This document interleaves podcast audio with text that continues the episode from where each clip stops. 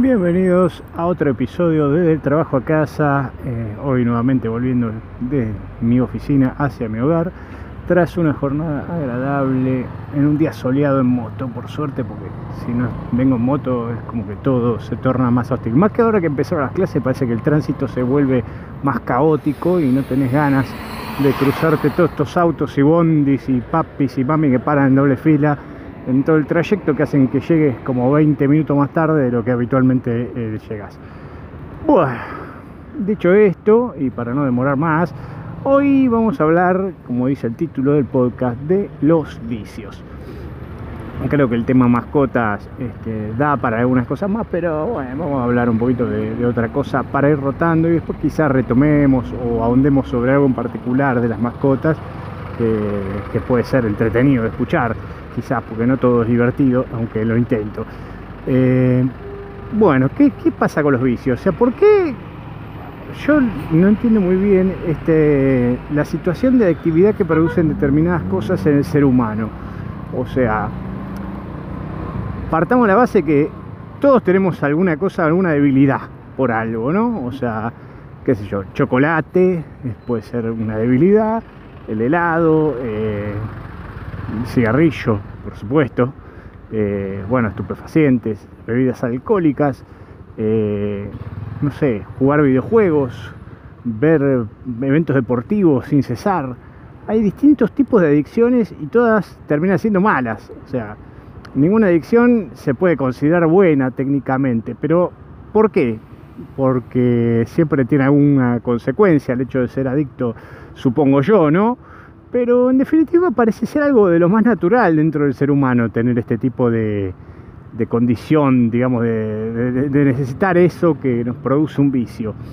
Em, en general, digamos, bueno, más allá del efecto químico que pueden tener algunos, algunos de estos elementos que enumeré, o sea, en definitiva hay una parte química y otra parte que es psicológica, que es la que hace que querramos esa cosa, hacerla pese a que sabemos que no nos hace bien o que la estamos haciendo en exceso.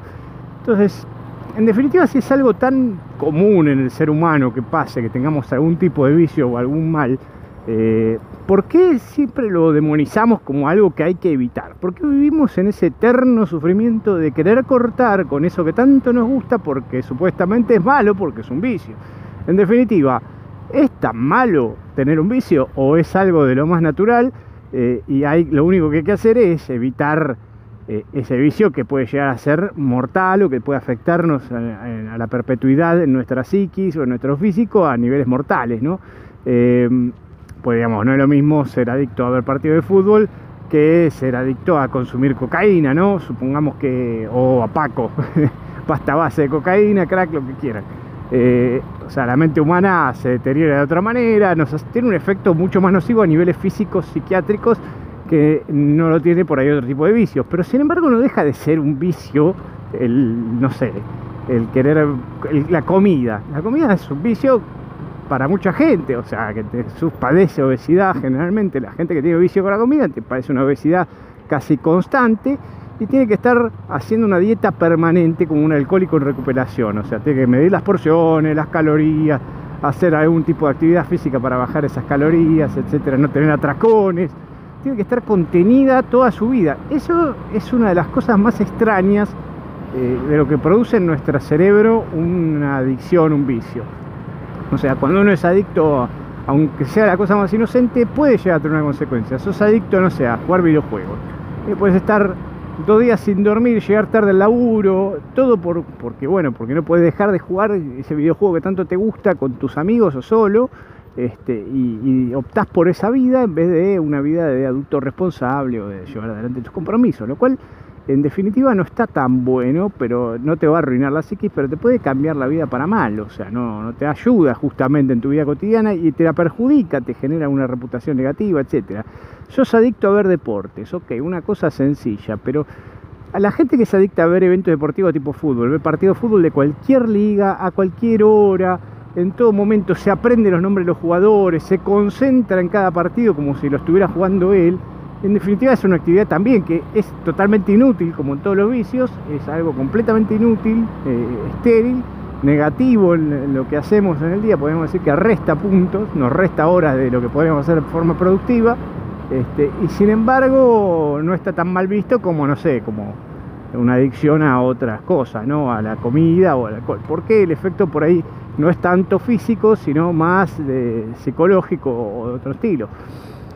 Esto no sé, por eso me llamo la reflexión acá en, esto. O sea, ¿qué hacer cuando uno tiene un vicio? O sea, primero hay que encontrar la causa raíz. ¿Qué es lo que nos lleva a querer hacer eso? Primero, obviamente, nos produce una suerte de placer el hecho de hacer esa actividad o consumir esa sustancia, nos da una suerte de placer que, es innegable psicológicamente y, hasta químicamente en el caso de los estupefacientes o el alcohol, nos produce una sensación de felicidad química que no podemos eh, controlar, digamos. Nuestro cerebro empieza a liberar ciertas cosas como dopamina y nos hace feliz y queremos ser felices. En realidad la adicción tiene que ver con querer ser feliz creo, en el fondo, de todos los vicios, tienen que ver con eso, qué nos produce felicidad y querer estar en ese estado de felicidad por más tiempo, aunque sea forzándolo con algún químico o alguna ingesta de algún alimento o con alguna actividad absurda, por absurda que parezca, que nos produce esa sensación. Supongo que el cerebro se adapta a, a cosas que hacemos y hay una en particular que debe caprichosamente elegir, como decir, bueno, eh, hagamos esto, ¿viste? Esto me hace feliz, listo, vamos por este lado. Y el cerebro empieza como a tomar esa actividad como algo que, tiene que liberarnos dopamina o hormonas que producen, no sé, sustancias que producen una felicidad química en nuestro cerebro y eso nos hace querer hacerlo de nuevo, una y otra vez, una y otra vez, por más que no tenga sentido lo que estamos haciendo. Este, no sé, hay gente que le produce placer reventar los, los globitos de aire de las bolsas esas para, para embalar y está puesta horas y se siente feliz haciendo esa pelotudez. Y uno dice, bueno, a mí no me produce eso, pero sí me lo produce de consumir nicotina. O sea, el cigarrillo, para, para mi caso, el cigarrillo fue eh, y va a ser, calculo yo, el vicio más grande y, más permanente que tengo. Eh, soy una persona propensa a las adicciones. Hay gente que por, por determinados motivos, en particular porque es ansiosa, tiene la necesidad de tener algún tipo de vicio para contener esa ansiedad. Como no sabes, cuando uno es ansioso y no sabe qué hacer, porque es como que te agarra la gana de hacer algo, pero no sabes qué, y no tenés ganas de hacer demasiadas cosas tampoco porque te cansás. Entonces es como que reemplazás esa falta de energía sin necesidad de hacer algo con una sustancia, la ingesta de una sustancia que te produce saciedad química. En el caso de la nicotina es una trampa mortal, es hermosa. O sea, uno arranca consumiendo nicotina, el cerebro se modifica, o sea, la estructura del cerebro se modifica para recibir la nicotina de un modo mejor y generarnos saciedad y generarnos ansiedad por la abstinencia de la nicotina. Entonces entras en un círculo donde te tenés abstinencia por no consumir y cuando sacias esa abstinencia sentís una felicidad increíble y querés seguir consumiéndolo. Pero no lo puedes dejar así nomás, porque aparte te modifica la estructura del cerebro de una manera tal que por más que lo dejes en el fondo, el fumador, que era fumador activo, ¿no? Un fumador, viste, de esos sociales que, fuma una vez por, semana, los fines de semana se fuma uno o dos puchitos, ese hijo de puta que dice que fuma pero que no fuma, de verdad, digamos, a nivel fumador compulsivo, como puede ser alguien que fuma un paquete o dos o tres por día, este, ese no tiene problema. Pero el fumador real, el que realmente sufre eh, de esto, que es una personalidad ansiosa, que consume mucha cantidad de esta sustancia para saciar esta ansiedad, eh, esta persona cuando abandona el hábito se vuelve como una especie de alcohólico recuperado. O sea, estás en la misma situación. El fumador puede recaer en cualquier momento. El fumador le convías un pucho, agarra el pucho en un acto de debilidad porque está en una reunión, está pasándola bien y bueno, le ofrece a dice, un pucho no me hace daño, consume y vuelve, puede sentir ganas tranquilamente de volverse a fumar un paquete diario sin problemas y retomar el hábito, pese a que sabe que es algo que lo está matando. Eso es lo increíble de cómo las adicciones y los vicios funcionan en juego con nuestra mente al punto tal que no nos importa la muerte ni siquiera porque no queremos dejar esa sensación de felicidad. ¿De qué nos sirve vivir la vida en blanco y negro? Pensamos. ¿no? Los adictos a la sustancia como la nicotina, en particular en mi caso, que estuve dos años y medio sin consumir nada de nicotina, eh, pues me tenía las pelotas llenas mi mujer, todos los días, ese olor, te vas a morir, tenés que dejar, qué sé yo, me tenía tan podrido que dije, bueno, basta, corto. Tuve dos años y medio sin consumir esta sustancia, la cual era adicto porque consumía un paquete y medio o dos por día tranquilamente, de 20 cigarrillos. Así que imagínense, Lo dejé de repente y la experiencia es terrible. O sea, no solo los primeros meses que son los peores, porque los primeros meses es como que querés comerte las paredes, querés hacer todo y no puedes hacer nada. Este, y sentís siempre que te falta algo. Después de comer, cuando tomás un café, cuando salís, cuando charlas, te falta algo que ya sabés que es el cigarrillo, pero que a la vez sentís por qué necesito esto, pero te hace falta, es un complemento, una extensión de tu mano, como diría Chandler cuando le enseña a fumar a Joy para una actuación en la serie Friends, este, tenés que sentir que el cigarrillo es parte de vos. Bueno, es así, es parte de vos. Y no lo puedes dejar, porque cuando lo cortás, después empiezan a, empezás a tener una sensación de, de desesperación tal que cuando te va, incluso durmiendo, tenés sueños en los cuales fumás y sentís una alegría al fumar y a la vez culpa por haber vuelto al vicio este, que te genera una necesidad insaciable. Y todo lo que haces le falta el cigarrillo. Y todo, todo lo que hagas en tu te vas a sentir que te falta una parte de vos para completarse.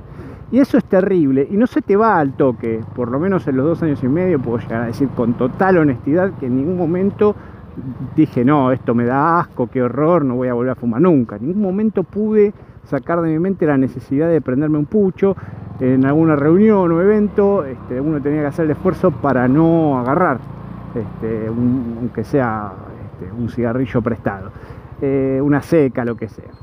Lo cual es, grave, pero a la vez es comprensible porque vivimos en nuestras vidas están carentes de determinadas cosas que biológicamente estamos predispuestos. O sea, el ser humano se supone que tendría que tener una cierta actividad física diaria que produce esa saciedad que no tenemos en general en nuestra vida cotidiana.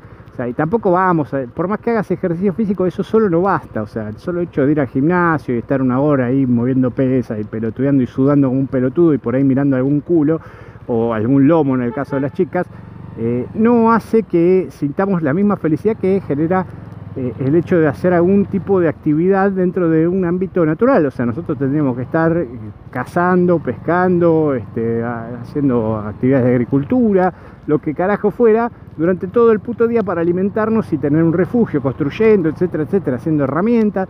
Y no tenemos ese propósito, ni esa saciedad, ni esa satisfacción de haber hecho algo, porque lo compramos con dinero. Entonces lo único que nos da satisfacción a veces, ah, me olvidaba, importante, también hay una adicción al trabajo, porque el trabajo también nos genera ese dinero, que con ese dinero podemos comprar cosas, pero el trabajo a la vez se vuelve una adicción en algunos casos y es lo único que le genera satisfacción a las personas que se vuelven adictas al trabajo, que verdaderamente tienen un trastorno al igual que el fumador o el alcohólico, que, que no lo vean igual en la sociedad no significa que no esté ahí presente. Estas personas viven, respiran, cagan, piensan en el trabajo y no pueden este, sentirse felices en sus hogares habiendo abandonado la oficina. Y pretenden que el resto sea de su condición, así como el fumador que te invita a un cigarrillo o el alcohólico que te invita a un trago.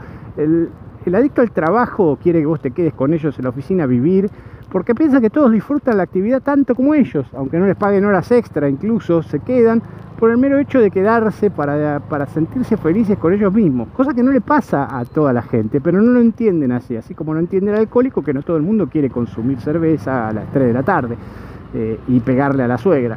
Pero bueno, esta, esta suerte de adicción eh, es una de las más preocupantes.